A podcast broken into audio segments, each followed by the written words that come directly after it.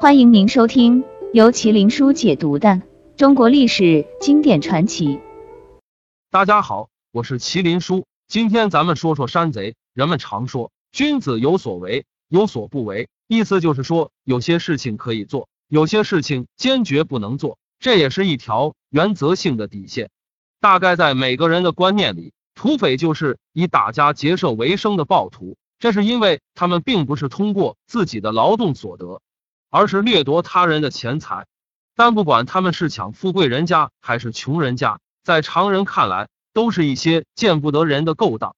这样的人不配称为君子，也不懂得有所为有所不为的道理。事实上，并非如此。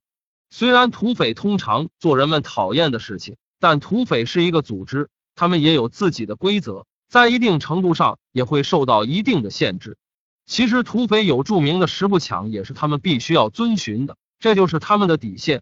喜事丧事不抢，邮递员不抢劫，僧尼不抢劫，背着背包行医的人不抢，单身夜行的人不抢，等等，这些人都是他们不能抢劫的。除了上面提到的，还有一种人，他们不抢，那就是进京赶考的学子。编这是有一定原因的。首先，古代科举制度受到朝廷的高度重视。为了保证各地的学子顺利进京，地方官吏将朝廷事先准备好的旗子拿出来。这不是一面普通的旗帜，有奉旨会试或礼部会试，以此证明学子也算是朝廷的一员。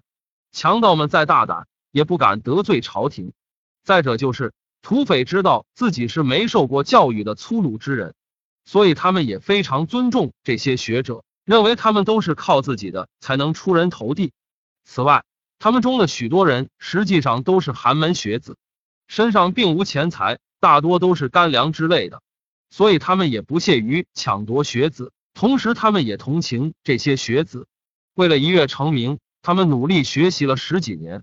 如果他们同这些学子纠缠，或许会导致学子不能成功的进入京城参加考试。如果做了这样的事，那是有违天理，而且会折寿的。土匪们经常这么迷信的认为。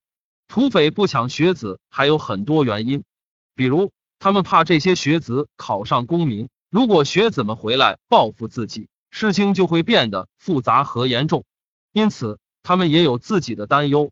综上所述，其最根本的原因，我觉得就是大多学子都是出身贫寒，带的盘缠也是有限，甚至是没有，只是干粮和衣服之类的，还有就是书籍，再加上土匪的顾虑。